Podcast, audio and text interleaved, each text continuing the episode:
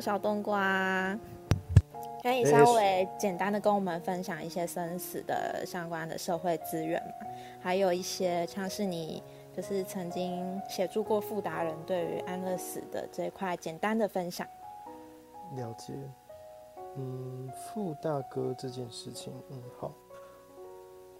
呃，希望我我带到傅大哥哪一个哪一个哪一个面向，对。嗯，都稍微提到一一点点就好。嗯，好，了解。傅大哥是好，因为因为这个方向比较比较大，所以我我就想到什么说什么。大家如果大家有想问的，可以再再延伸这样。就是傅大哥会开始注意到他的状况，当然就是他罹患癌症，那他就开始有一些讯息会跟社会大众那边做分享，从他开始做。自己的申请告别式，那那个过程当中就开始跟傅大哥的家人就是接洽，那来联络。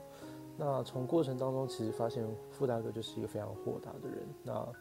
他罹患癌症之后，他开始注意到一个现象，就是台湾目前就他的他主观的认为，他是其实会感受到台湾是一个过度医疗的一个社会氛围，所以病人其实要善终。好走，其实对他个人来说，他觉得其实并并不容易，因为很多时候会卡在很多现有的体制当中，所以他那个时候就斗胆的，就是提出了安乐死这样子的一个议题，那把它抛出来，就是交给社会大众一起来讨论。那他有一个很大的一个态度，就是死亡并不可怕，就是我们每个人都会有这么一段路要走，那如何就是潇洒豁达的面对，其实是一个非常重要的课题。所以其实，嗯，在相处的过程当中，知道他其实很辛苦，就是表面上呢，他都会很难相信他是一个癌症末期的病人，他讲话然后孔武有力，然后非常的坚定、求毅力的，就是到处去宣扬他的理念，那甚至不断的开一些就是记者会，或者是说透过申请告别式跟身边的友人告别。那从一开始，呃，是自己去面对这个死亡的道路，到后来。他慢慢演变成是一种他自己个人的使命宣扬。他希望说，如果有一天我得离开，说真的，能留我也想留。但如果既然留不住，我希望我的死可以为大家带来一些改变，这样子。所以就开始，比如说投书给总统，就是蔡英文女士去提倡他的一个理念，那也跟大家做宣扬。所以之前我在别的房间有聊过，就是那个时候我很惊讶的两件事，第一个是。他花了将近快一年多，接近两年的时间去准备他自己的死亡，就是他跟他身边的朋友一个个约，然后见面的时候就说：“哎，这是也许是我们最后一次见面吃饭，那未来我们就不见了。”这样子，他是如此的豁达，甚至他在远赴瑞士要走的，就是前一两天，然后他还抽了空档，就是打电话直播，呃，打电话然后联络他一个一个老朋友，然后跟他郑重说了再见。那在后期来讲，其实他蛮他拖累的，就是蛮大的身躯，因为他一天其实清醒，就是正常能够呃好好说话的时间，他其实都是用他全身的肾上腺素在盯盯着做这件事情，所以那时候新闻版面其实蛮大的，就是新闻量其实很大。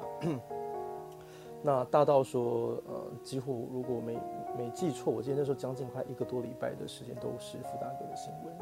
然后多到很多的开始有酸民在就是一些新闻底下留言，然后就会抨击说啊，这个人都要走了，就为什么还要浪费那么多的社会资源去作秀给人家看这样子？那当然就是因为我认识傅大哥，就知道说他不是一个这样的人。那但也蛮心疼，但同时当然身为一个吃瓜群众，我自己也也很好奇，就是傅大哥究竟在在在想些什么。那所以当然后来就跟俊豪聊了一下，那俊豪其实他就有转达他父亲的一个理念，他说 如果我不这么做，台湾人不会认知到如何善终，去面对自己人生的最后的终点。对，所以其实我在那个过程当中就发现，其实很感动的一件事情是，他颠覆了我对于面对死亡这件事情的态度，就是思考如何将自己的死亡就是包装成一个礼物送给他身边的家人这样。那呃，聊到具体就是安乐死的细节，其实呃，过程当中听俊豪在讲，其实家人其实也坚持，就是嗯备受煎熬了。其实坦白讲，一开始这件事情家人是反对的，然后他们也不太能够认同，甚至他们也舍不得傅大哥就这样离开，所以他俊豪甚至用结婚这件事情然后或者是开画展等等的，然后来有点算是跟父亲塞奶吧，就是希望说他可以多留一点时间来陪他，至少看着他就是结婚成家嘛。对，那所以傅大哥确实也因为这样子多留了一点时间，所以他往返瑞士其实去了蛮多次的，然后从一开始呃跟机构去接洽联系，然后后来评估，其实花了蛮长的一段时间。那也间接知道说，原来其实呃安乐善终这一笔费用最大的不会是给机构的钱，因为大概给机构的钱大概就是一万多美金上下，折合台币也大概有二三十万。然后呃更多的花费会是在就是从瑞士就是往返的，包含住宿啦、机票啦，那周边所延伸的一些滴滴扣扣，包含他说吃一份麦当劳，他是说比喻啊，吃一份麦当劳。如果我没记错，好像大概要将近六百多块上下的台币这样子，就是大概就可以理解说，其实瑞士的消费对于台湾来讲其实并不便宜这样。对，所以其实那就是一个蛮大的负担。所以当然也有人讲说，这今天验套，你知道，就是花了三百多万，然后加起来，然后去做这件事情。那有些人就觉得说，你为什么不好好待在台湾，那就是静静的等时间到别就好。可是刚刚也提到了嘛，傅大哥其实已经把这件事情的 level 拉到另外一个境界，所以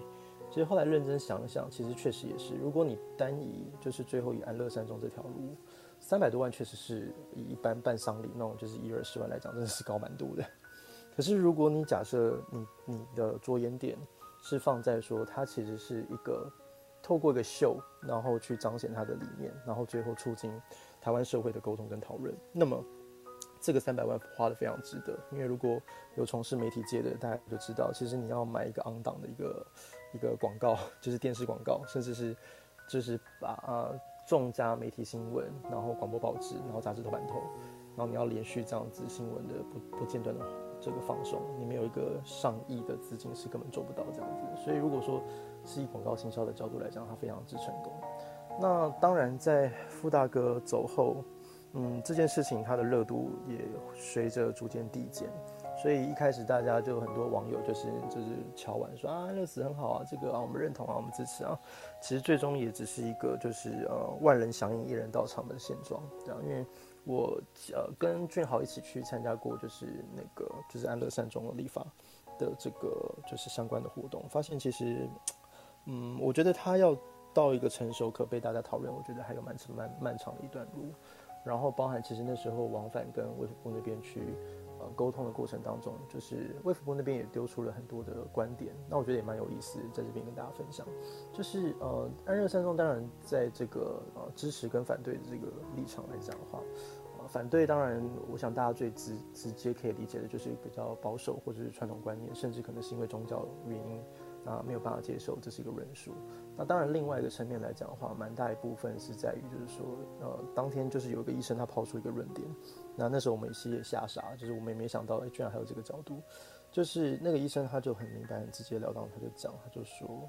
嗯，你们有争取你们想要安乐死的自由，但是身为医生，我有没有拒绝实施安乐死的自由？就是在我的使命当中，我不想杀人，我不想做这件事情，但是你们不能逼我做这件事情。所以，呃，在过程当中就会发现说，呜，原来这个也是一个声音，只是我们过去可能没有注意到。那当然，呃，一届支持安乐善终的也有人，但是这个比例上可能是相对少数。所以这个东西就变得是大家往返之后的一个沟通畸变的地方。那当然，最后的目前阶段的结论就是政府是丢说啊，变主法其实是可以解决就是安乐善终这些团体他们所夙愿的一些需求。那当然，我相信啊，这个哦，其实。真的离他们心里所想的还有蛮蛮大一段距离，但是我觉得最后结论就是我想讲一件事情，就是说不论怎么说，确实因为傅大哥的这个事件而导致呃这个如何善终的这个议题被更多人看见，那也加速了很多事情的讨论，甚至是并注法律相关条例的优化。那我觉得这条路其实如果以现在的标准来看，我觉得还有很长很长一段一段路要走。但是我觉得只要有更多人呃愿意去关注。然后面对、了解，甚至去接触，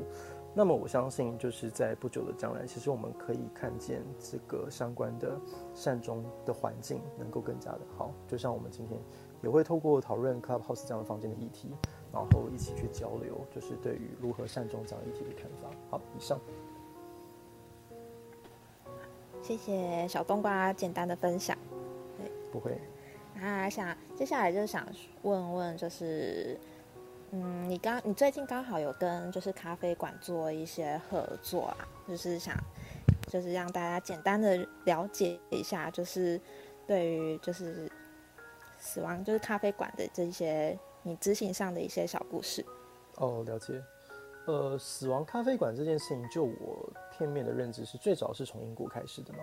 然后他们一开始的诉求就是会希望能够将死亡聊死亡这件事情变得不要那么的严肃，不要那么的沉重。那相反的是希望说能够用比较轻松看待的方式去谈论这些让人觉得很有距离感的话题。那台湾最早会开生死咖啡馆的这个先河是郭慧娟，郭慧娟老师。那他其实这个自从 疫情降级解封之后，这个啊郭老师在板上面这两天就看他发起了非常多的活动。所以如果说对于呃如何就是健康自在的谈死亡这件事情来讲的话，我还就是真的跟大家推推荐，就是你可以去 follow 一下郭慧娟老师的粉丝专业，就是他会有很多啊免费的，然后或是小额付费。的一些线上或实体的讲座这样子，那里面内容其实都提的蛮好的。那回到生死那个就是咖啡馆这件事情，有些人会问我说，为什么会想要跟咖啡厅合作？呃，其实这就是呼应到我刚刚提到的，就是我个人其实我蛮受不了，长年以来就是呃很多媒体或者是有些单位在每次提到死亡这件事情，就非得要用呃非常。让人感到负担、压力沉重、恐惧，甚至是觉得很不舒服的一些情绪去做起手式。举例来讲，比如说之前也会有一些呃 YouTuber，他可能，当然，我觉得我要先强调态度就是说，我觉得有人愿意讨论或是愿意分享，我觉得这个起心动念都是非常值得鼓励、非常棒的。只是我觉得在手法上，很多他都会开手起手式，都会说：“哦，今天我要跟各位分享一件很严肃的议题。”然后我就心想，Come on，别闹了！就是为什么聊这件事情就非得要严肃？这个就跟一个我常在讲一个粉红色大象理论一样，就是当你今天叫一个人不要去想一头粉红色的大象，他脑子里面出现的就只会有一头粉红色的大象。所以当你今天告诉人家一个标签词在起手时，你就是已经把沉重、严肃的这样子的一个字眼塞在他的脑子里面去，你就很难去指望说他后面可以敞开心房跟你做讨论，那个门槛其实蛮高的。所以也因为这样子，就是从创立单程旅行社开始，其实我就把试着把人们最恐惧的死亡议题跟呃比较轻松的旅游的概念，把它包装在一起，就是希望说有朝一日，我们每一个人都应该要有自己的单程旅行计划书，然后当离开这个世界的时候，你可以让自己的人生走得体面，然后也可以为家人带来一种体贴，这样这个是我所渴望的。所以呃，像后来自己因为呃业务扩展的关系，诶。发现说这几年其实，在推广这样的观念，其实越来越多人接受。那特别由于是这一两年开始，呃，当然我们其实坦白讲，我都不希望这个所谓的 COVID-19，就是他希望他从来都没有发生过。但很不幸的就是，这是事实摆在眼前，就是我们必须要跟他相处。那也因为这一两年的关系，包含台湾这一两呃这这段时间，从年初开始有一些比较大型的公安事故等等。那都会让很多年轻一辈或者中生代的人开始意识到，原来死亡其实没有离自己那么遥远。所以确实，我觉得在推广生命教育或死亡教育这件事情来讲的话，这两年确实比起过往来的容易许多。因为以前光是要去，呃，让大家有一种。那个叫怎么讲病逝感嘛，就是让大家意识到说死亡这个议题是很严重，其实蛮累的，因为你要花很大的时间去跟他说。因为对于很多年轻人会觉得说，哦，不要跟我讲这个，我觉得这件事情跟我无关，哦，这离太远了，等我老了再说，哦，或者跟跟我说等我生病再说这样子。但是这两年确实因为很多种种的因素而导致大家越来越能够接受，就是畅谈这类的议题。那所以也就希望说能够把这样子的。模式扩大，就是希望说透过呃跟咖啡厅合作，那甚至说自己成立咖啡厅，然后营造一个比较轻松舒服的环境，那让大家可以在里面很安心的那去畅谈自己对于死亡的一些观点，或者是彼此交流一些不同对于呃身后事处理的一些看法，对啊，因为面对死亡，我觉得它不是一个确实不是一个容易的课题。但我觉得只要慢慢一步一步的去拼那个拼图，而不要呃去指望说哦，我可能 maybe 花一个下午的时间，我就可以建构出一个完整的轮廓，这是一件不可能的事情。就是它就是在接触的过程，它就是一个漫长的旅程，而随着你的呃年龄的成长，然后或者是身边环境人事物的改变，那也会去调整与你对于身后事的一些做法。对，所以。呃，回到一开始的问题，就是为什么会有咖啡厅合作的，呃，这样子的一个意念。那当然就是最后还是在讲，就是我觉得聊死亡其实真的没有那么大家想的那么恐怖。那我觉得恐惧来自于未知，呃，就是你对很多死亡恐惧，就是因为你并不清楚，当你离开之后会发生什么事情。所以如果说你能够逐条逐项的一一检核，然后去把你的呃潜在的恐惧，然后给详列出来。然后一一的去直视它，面对它。那么我觉得，当有一天死亡来临的时候，就是你也会更加豁达坦然的面对。以上，谢谢小冬瓜，就是对于那个富达人的小小小分享，还有那个对于那个生死的咖啡馆的分享。对，那希望对于大台下的大家就是有一些收获。这样，好，我们现在有一个朋友上。来了，科普小产婆婉玉嘛，哈，嗯，对，因为我据我所知，你曾经有呃参与过那个玉立医疗的智商的过程，那可不可以跟我们分享你在智商过程中的经验，然后可以给大家的一些提醒啊？呃，我自己就是因为家里的人，然后包含我自己，我们都有一些呃比较特殊的疾病，那在就是。呃，我记得我爸爸他是因为肾脏肿瘤开刀的时候啊，我父母都是小麻痹症，所以那时候其实大家都有一点点的共识，就是说，哎，如果我们就是将来，然后我那时候还有肺动脉高压的状况，就是我们都预期说，哎，如果我们将来要面临到，呃，就是我们不要把最困难的决定交给别人，就是因为那都会造成对方很大的身心灵的压力。所以，当那时候还没有 ACP 之前，我们原本就是签署说，哦，好比说，哎，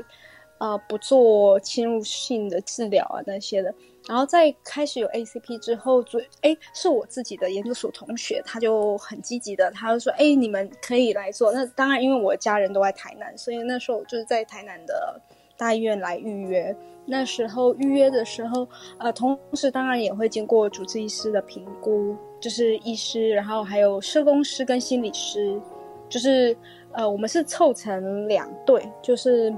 我跟我妈妈，然后就是我们都互相签名，然后我爸爸跟我大妹这样子，就是然后可是其实是就是预约两两个诊次，就是我们全家一起过去。那其实对我们来说有蛮大的帮助，是其实当然我们一开始想的。呃，就是除了那八大就是不可逆的疾病以外嘛，那我们就是说，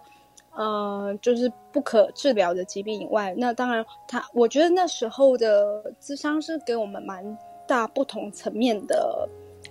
思思维吧。就是当然，呃，就是我们说，我觉得我我们家某部分上有一点太积极面对死亡这件事情，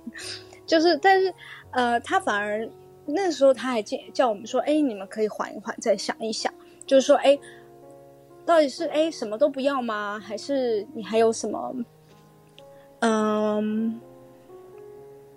不同的？就是他提出了蛮多问题，因为已经有一两年前，所以其实详细我还讲不讲不，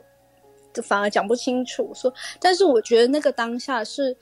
呃，凝聚了我们家庭蛮多的共识，而且讲一讲，反而在那个当下，我们都还哭了。其实，在那之前，我们都蛮谈笑风生的在讲这件事情。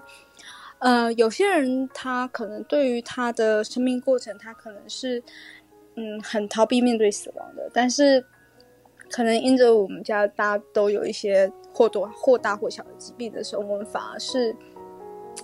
反而觉得好像死亡不是我们真的。很害怕的事，可是反而因为这样，我们也不见得。当我们觉得死亡是一件很简单的事的时候，也不见得是一件真正在面对自己情感的过程。对，就是即使那个四道的时候，我们反而不见得真的是很真实的在面对，反而是好像是，哦，就是只是在希望自己好过一点，但是其实并不完全说，就好比我那时候我才真的知道，哎，我父母对于我自己当初在经历肺动脉高压那一段过程的时候，其实我自己很豁达，我觉得，哎，就。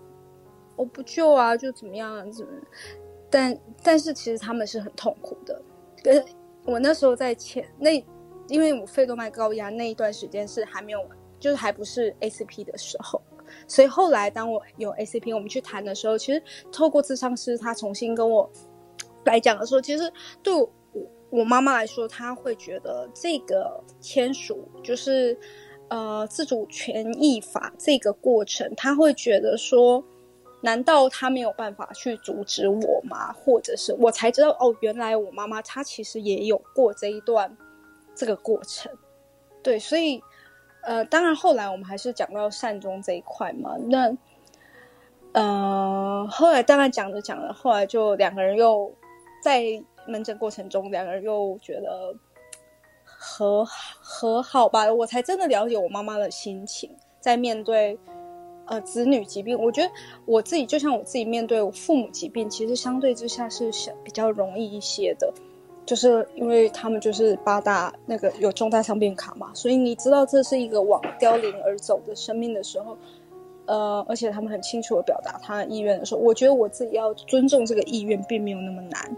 可是我后来才知道，原来这对我父母来说是这么难的一件事情，嗯，对，只是。然后透过更多的专业人员来协助的时候，我觉得这是很大的感感谢吧。因为其实，呃，在实际执行上，呃，我觉得刚开始的哦，我们刚开始是预约的，预约了很久，就我爸妈就有点没有耐心。他说他之前就签过啦，干嘛还要一定要再去签一次？对，但是我觉得在病主法它执行之后，它的给的空间其实是，我觉得是给的资源是更丰富的，对，所以我觉得是让我，呃，重新在，当然我们就是在意识清楚的时候，我们可以先签署那个这些，嗯，将来想要的照护模式，然后。就是我觉得，对我觉得对我来说，是我我跨过跟父母谈很多疾病的困难吧。我觉得这个对我来说是很大的帮助。我们潘医师有 echo 吗？在智商的过程啊，没有，讲的很好。好，谢谢。那医师呢？医师在吗？Hello，Hello，我终于回来，不好意思各位。好，呃，我就我也讲一下我自己的一个看法跟观点哈。其实呢，大家如果说对于病主法的一些相关内容有一些呃，就是看过它的内容的话，会知道说里面有一个一类型的呃状况，其实跟精神科会有蛮呃显著的相关的，就是失智症的部分。那当然，其实它是规范说，在极重度失智症的状态之下呢，才能够到适用病主法的一个相关的内容。但事实上，我们其实都很清楚知道说，失智症的患者他并不是在一开始一发病就立刻直接进入到极重症呃极重度做失智症的状态哦，它是一个逐渐的演变化的过程哦。所以从我们一开始的轻微认知障碍，然后到轻度、中度哦，然后重重度。哦然后这样子过程逐渐演进的，但是呢，这样子的一个认知功能，它是一个不可逆的一个退化过程。所以说，其实，在很多的家属，他们在面对呃他们自己的家中的长辈，或是说失智症的患者，哦，到最后生命的末期的时候呢，其实他们才开始呃呃面对这方面的问题，因为他们可能随时呃病患一个跌倒，或是一个肺炎。或是一个泌尿道感染，哦他可能随时都住院。那每次住院的话或的时候呢，其实，呃，因为身体状况已经都蛮不好了，所以医院常常都会发一些病危通知给他们。那个时候，他们其实才，呃，发现到说，原来他们，呃，这个已经失智症罹患多年的这个长辈，他躺在床上，插着很多的管子，鼻胃管、尿管，啊，甚至是呃气管内管，然后在不管在一般病房、在加护病房的那个模样，他们非常的非常的心疼。那这个时候呢，他们才开始哦想到是说，为什么到当初没有去多替这位长辈多想一想，为什么没有让他能够早一点的就能够自主的决定自己？哦，最后生命的末期是想要用什么样的方式哦来度过？哦，所以说其实呃，在我的临床工作上，我们也会遇到呃一些呃家属跟患者在询问哦病主法一些相关的事情。不过，其实我想跟刚才前面很多医师或是跟很多的先进也讨论过的。情况类似哈，这个风气其实现在在台湾才是一个刚开始的开端而已，还是有非常多的人比较传统观念的人，他是避讳去谈论死亡、生命相关的议题的，所以这非常需要更多的一些生命教育哦的一个努力的部分。好，那我就简单讲到这边。哎，这样离师，我有一个问题，是因为呃，一般我们知道是是呃。就是说，诊所、医院的部分是可以协助做预立医疗这个智商的部分。那你们医院精神以精神专科医院这一块来讲，有有提供这样子的咨询？嗯，就我所知的话，在呃，我们医院目前是还没有，因为我们也是最近这一两年才开始比较有注意到这个方面的需求。过去都是一些比较零星的个案，但是就我所知，其实在一些比较。呃，综合医院比较大型的综合医院的精神科，他们其实有推出跟呃安宁缓和科哦共同合作，还有跟一些家庭医学科共同合作，在这个预立遗嘱方面的，或是说一些呃病人病主法相关的一些呃咨询的不服务哦，已经有在做了。但是在精神科专科医院当中，这部分还是比较少的哦，因为这个部分其实会碰触到一些比较敏感。的一些神经哈，那其实，在很多的一些公务体系这方面要做起来是比较不太容易的。但我相信这一定会是未来的一个新趋势。哦，就像大家都知道说，疫情带给我们很多的改变，而这些改变是不可逆、不可哦去呃改变回去的，哦，会成为一个新的常态。我相信这也是未来我们会去面对到的一个新的趋势。谢谢你的回答。那台上有没有人要再补充或者是 echo 的？可以闪个麦，我们来。我们先邀请我们晴晴医师简单一分钟分享对于儿童的死亡这一块。好，我要来，我要来分享一下，就是因为其实可以大家可以看到，就是预立医嘱它所公告的疾病很多，其实是我们儿童的先天性疾病。那其实，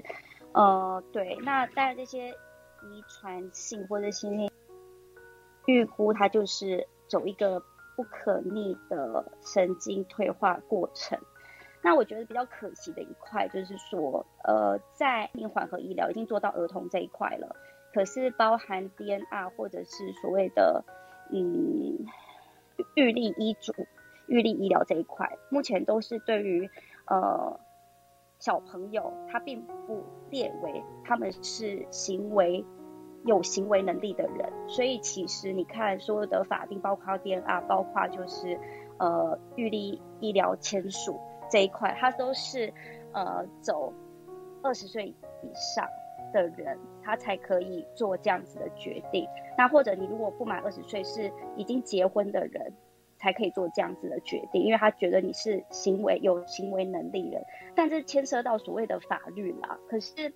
老实讲，以我们对孩童的认知，就是小朋友对死亡的认知，其实在心理学发展来讲，六岁以上他其实已经了解所谓的死亡了。那是不是未来我们在修法上面，或者是呃整个社会的教育过程当中，我们可以把这一块就是在孩子的身上的应用更好？因为老实讲，我们看过太多父母不愿意放手，那本身是罹患这一些先天疾病的孩子，到他们，呃，因为现在医疗真的很好，可能延续生命到，也许他们已经十五岁、十八岁了。那老实讲，他跟一个活尸体没有什么两样。对，那家属不愿意放，反复这样子对家人对于医疗团队来讲，我们不要讲那么绝对说哦是浪费医疗资源，可是看着一个孩童他这样在折腾的过程中，然后看到家长不知道在怎么放手的过程当中，其实我们学到了生命其实是必须在用更呃更理性的。眼光重新审视我们认认定的生命的价值所在，到底适不适合所谓的呃放手这件事情，是不是可以再做得更好，然后范围可以再更大？对，那这个是我儿童想要分享的呃议题啦，就是说，因为我们这一块目前真的都是在做成人，可是其实小朋友，尤其是他们已经对死亡有认知的孩子，其实他们对这一这一块理论上应该是也是要有选择的权利，可是碍于法律的条文，目前也还是卡在他们只能做所谓的安宁照护，但是包含 DNR，包含就是预立遗嘱这一块，小朋友可能都还是没有选择的权利，我是觉得比较可惜。那未来期待政府可以有相关规定，对于这一块呃族群做更好的调整。那以上是我的分享。今天是讲到这一块，我就眼眶真的有点泛红了，因为我真的觉得小儿真的是一个，嗯，还蛮蛮大的一门学问啊，真的。希望政府能够重视对于儿童的一些末末期疾病的问题。对，我想问一下，就是台上的 speaker 有没有人想要再 echo 的？对。我觉得，嗯，难得有这个机会来，然后，嗯，可以再帮我们说说话，或是补充一下。对，那，呃，台下的朋友可以把我们楼上的这些 moderator speaker 追踪起来，他们都有很丰富的，呃，经验跟专业哈，可以大家去持续追踪他们。那我们的健康操日常也可以持续，呃，关注我们哈，follow 起来。我们也有一些 podcast 的节目在。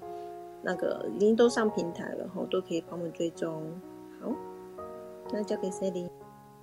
好，接下来我们结尾的部分，我们邀请到流氓中医师，他就要分享一些他的一些人生的经验。我们欢迎流氓中医师。哎，大大家好，哎，谢谢护理房这次邀请我参加这期的讲座。嗯，其实我对生死这种东西，其实真的是从我。年纪蛮小的时候就开始接触了，然后其实在我从医的这一段日子以来，也看过不少，就是呃人们对生命的来来去去，然后呃也经历过，就是看到很多家属在纠结是不是要让呃已经病危的病人呃的的亲属离去或是怎么样。其实我我觉得我们年轻的时候在这边纠结着说哦。我们的死后世界是怎么样？我们会担心死亡是什么？可是其实，呃，我发现其实很多长辈他们活到一定的岁数之后呢，他们反而可以很洒脱、很淡然的看呃面对死亡。尤其是我曾经看过一些报道，就说哎，有一些百岁人类呃人呃人类呃他们呃记者在访问他的时候问他说，哎，那你你年纪你活到这么年纪这么大，你最想要做的事情是什么？他们很多都是回答说：“我希望我早我能够早一点离开这个人世间。”就是他们并不是说哦，就是觉得呃，好像生命很痛苦，或者是怎么样才想走。他们是觉得说，其实活这么久已经没有没有意义了，因为毕竟他们活年纪活得越久，他就得目送更多他身边的人离去。对，因为不是每个人他身边的人都能够像他这样子长命百岁，所以他们的想法就是说：“哎，我如果能够尽量早点走，就早点走，因为呃，身边的一直在走，呃。”就是一直在离我而去，我觉得很孤独，因为毕竟他呃跟他同年纪的说不定已经就是没有了，然后他必须一直呃面对新生的呃新生的年轻一辈，可是他又觉得自己跟他们格格不入，所以他越老他会越觉得孤独，所以有时候我们会在想说，哎，真的人活得这么这么长久，真的是 OK 的吗？然后嗯，我想要分享就是说，其实我非常有幸在年纪很小的时候就必须面对生死这个问题。第一次是在我小学二年级时，面对外公的离开，然后，呃，那那时候看着刚被从呃刚被从医院带到关子岭大仙寺准备办后事的外公遗体，他静静的躺在金属托盘上面，然后我在呃我也只是在旁边静静看静静的看着大人们在外公的周围替他擦拭翻出的血水，更衣，然后塞给我们收尾钱。我知道外公走了。我但是我没有，我没有很难过，我哭不出来。然后我也不知道大人们为什么哭得这么难过，因为我听到那边的师傅很就是很和蔼的跟我说，哦，另外公队的火咒可以顶后而受灾啊，已经嘛无病诶无病无苦无烦无乐。后来我父亲成为呃，就是我父亲那时候五十多岁的时候，他成为呃南华大学生死学所的第一届的学生。他每天呃晚上回来的时候，都会跟我分享说他。上课的讲到的一些内容啊，对于生死东西，然后那时候我们家也读了很多生死学的书。那时候我我那那一年我才小学三年级，所以往后的日子里面，嗯，我常常在思索死后的世界到底是怎么样子，总会在睡觉前思考着是不是死亡就像睡觉一样，我闭上眼再睁开就是在另外一个世界了，亦或是死亡就是再也无法睁眼的睡眠，而我就这样子没有了。我曾经很恐慌。就是我也开始四处寻找，就是这个呃关于生死的答案，从宗教或从科学寻找生命的归处，但他们都只告诉我说死后的世界很美好，可是却没有一个很就是很很强力的证据，所以那时候其实我人生是蛮彷徨的，直到我在高中的时候偶然在金庸小说《倚天屠龙记》时看到张无忌埋葬虎青牛，呃的那时候提到一段话，他是引用了庄子。呃的著作《齐物论》中所提到的生死修短，岂能强求？与恶乎知月生之非祸邪？与恶乎知恶死之非若丧而不知归者邪？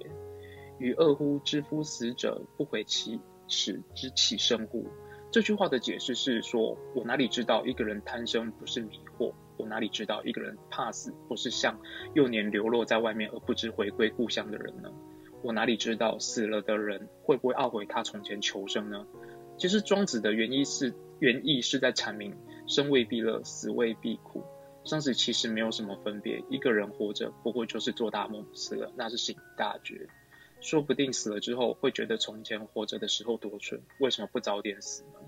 正如做了一场呃，正如做了一个悲伤哭泣的噩梦之后，一觉醒来懊悔这个噩梦实在做得太长了。就是当我看到这段的时候，就是犹如当头棒喝。我突然不纠结我死后去哪里，应该说我为什么要去苦恼呢？就是人从出生开始就是在走向死亡，我们就像迷路在人间的一个精神体，终归还是要回家的。为何要苦恼死亡呢？何不好好享乐？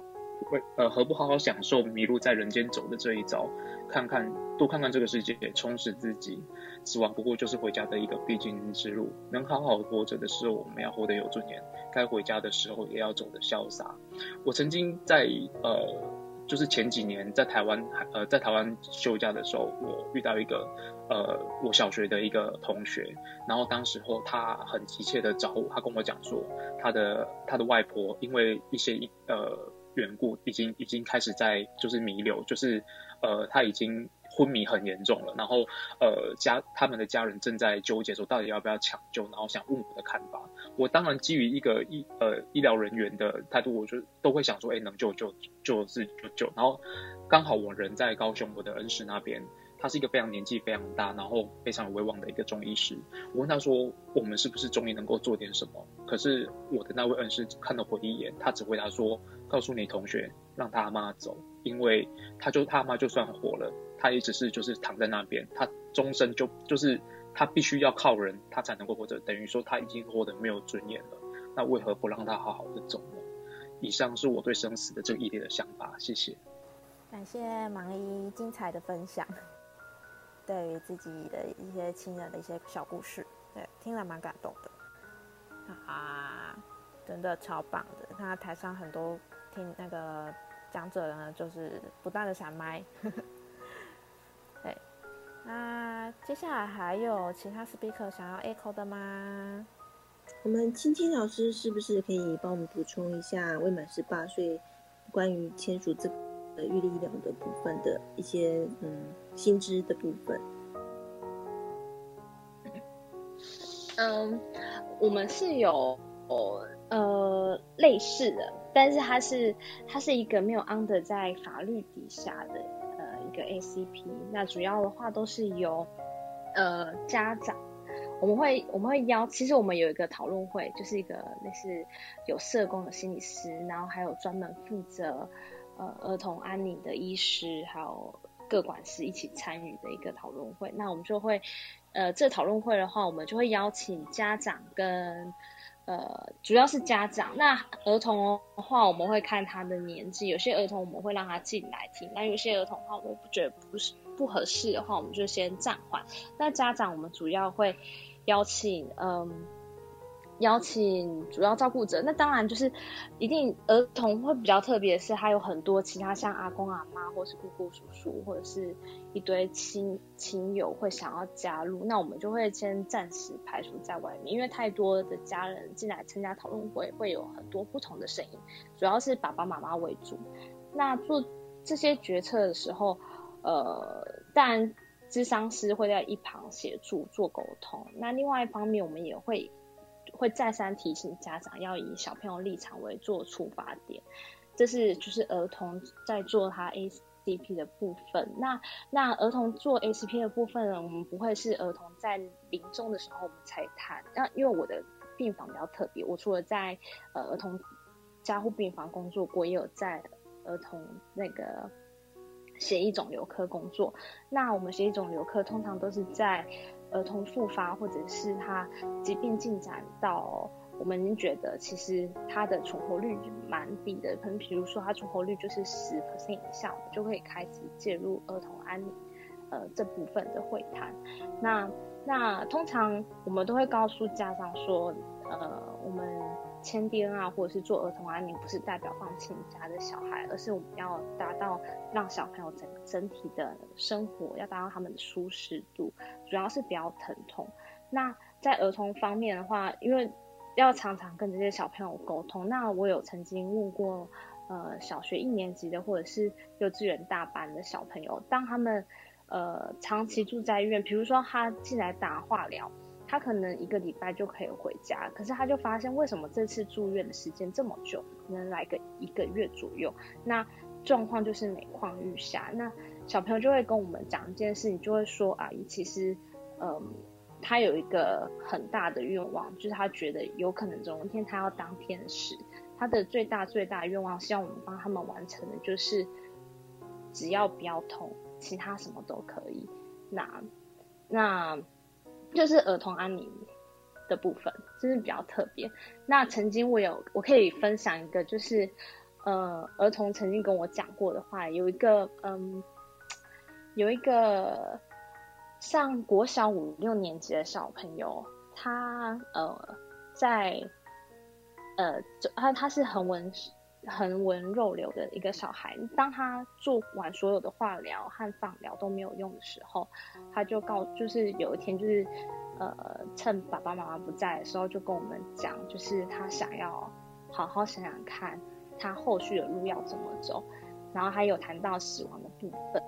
那我们就陪他谈，让他怎么样规划他最后的时间，然后他就有说，就是希望就大家可以好好照顾，嗯，爸爸妈妈。那另外呢，另外就是他不希望有传统的呃宗教仪式。我印象中他跟我讲了一句话，就是呃他觉得宗教仪式都是安慰活着的人，就是安慰爸爸妈妈还有我们这些工作人员。但是对他而言，他最想要就是呃不要再有这些疼痛，那他的所有的病友可以呃。好好来跟他说再见，对，所以当他要呃在生命的最后一个礼拜的时候，他其实就是有要求我们，就是呃他就是比较痛，就是最大最大愿望就是比较痛，所以他希望我们可以把吗啡往上加。那他是一个蛮有好奇心的小孩，就不要看小朋友，你就是大人常常会把我们的想法灌注在孩子的身上，但当然其实这些小朋友都懂。所以他就会去查吗啡用了多大的剂量会发生的什么事，他也就是主动就是提出说，嗯，我当然知道说吗啡，呃，往上加，除了我不会痛之外，我的呼吸也会受到抑制，可是我想要这样安安静静的去当天使，然后这就是这孩子最后的愿望，但他有跟我们，就是他蛮可爱，他有跟我们分享说，嗯，在他当天使前，他想要见所有他的病友。然后还有所有照顾过他的护理师，还有住院医师，还有主治医师，还有很多话要跟大家讲。那那他也有呃，就是跟大家说对不起，就是在人生最后的阶段，他可能有很多任性，比如说他平常不可以吃一些东西，不可以喝刷杯饮料，不可以喝一些吃呃冰淇淋或碎冰之类的。然后，但是因为时间已经不多，他想要任性的达成这些要求，他也有跟我们说声抱歉，就是对不起他，有时候就是太调皮。对，那也谢谢，就是大家曾经爱过他，也有就是跟大家说，哦，他也很爱我们，就诸如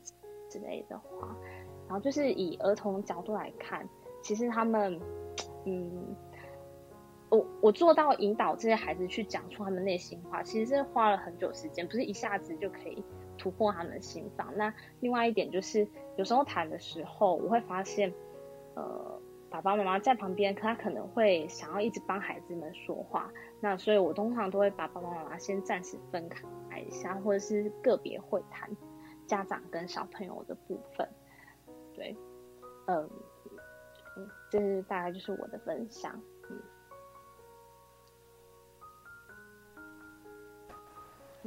我们谢谢青青的分享，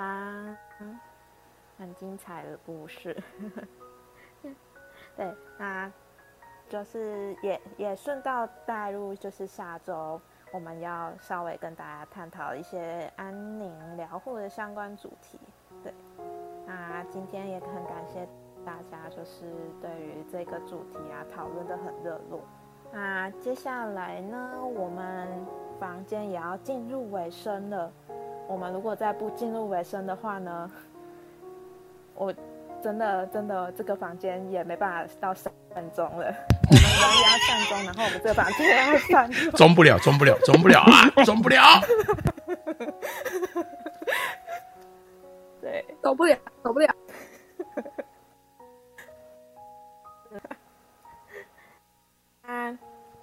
其实今今天呢，就是的分享啊，我是主持人 Sally。啊，还有我们的长照机构代表战南，谢谢大家。还有我们的社工师黑塔，谢谢大家。还有我们呃加一特潘迪治医师，谢谢，祝大家情人节快乐。祝大家情人节七夕情人节。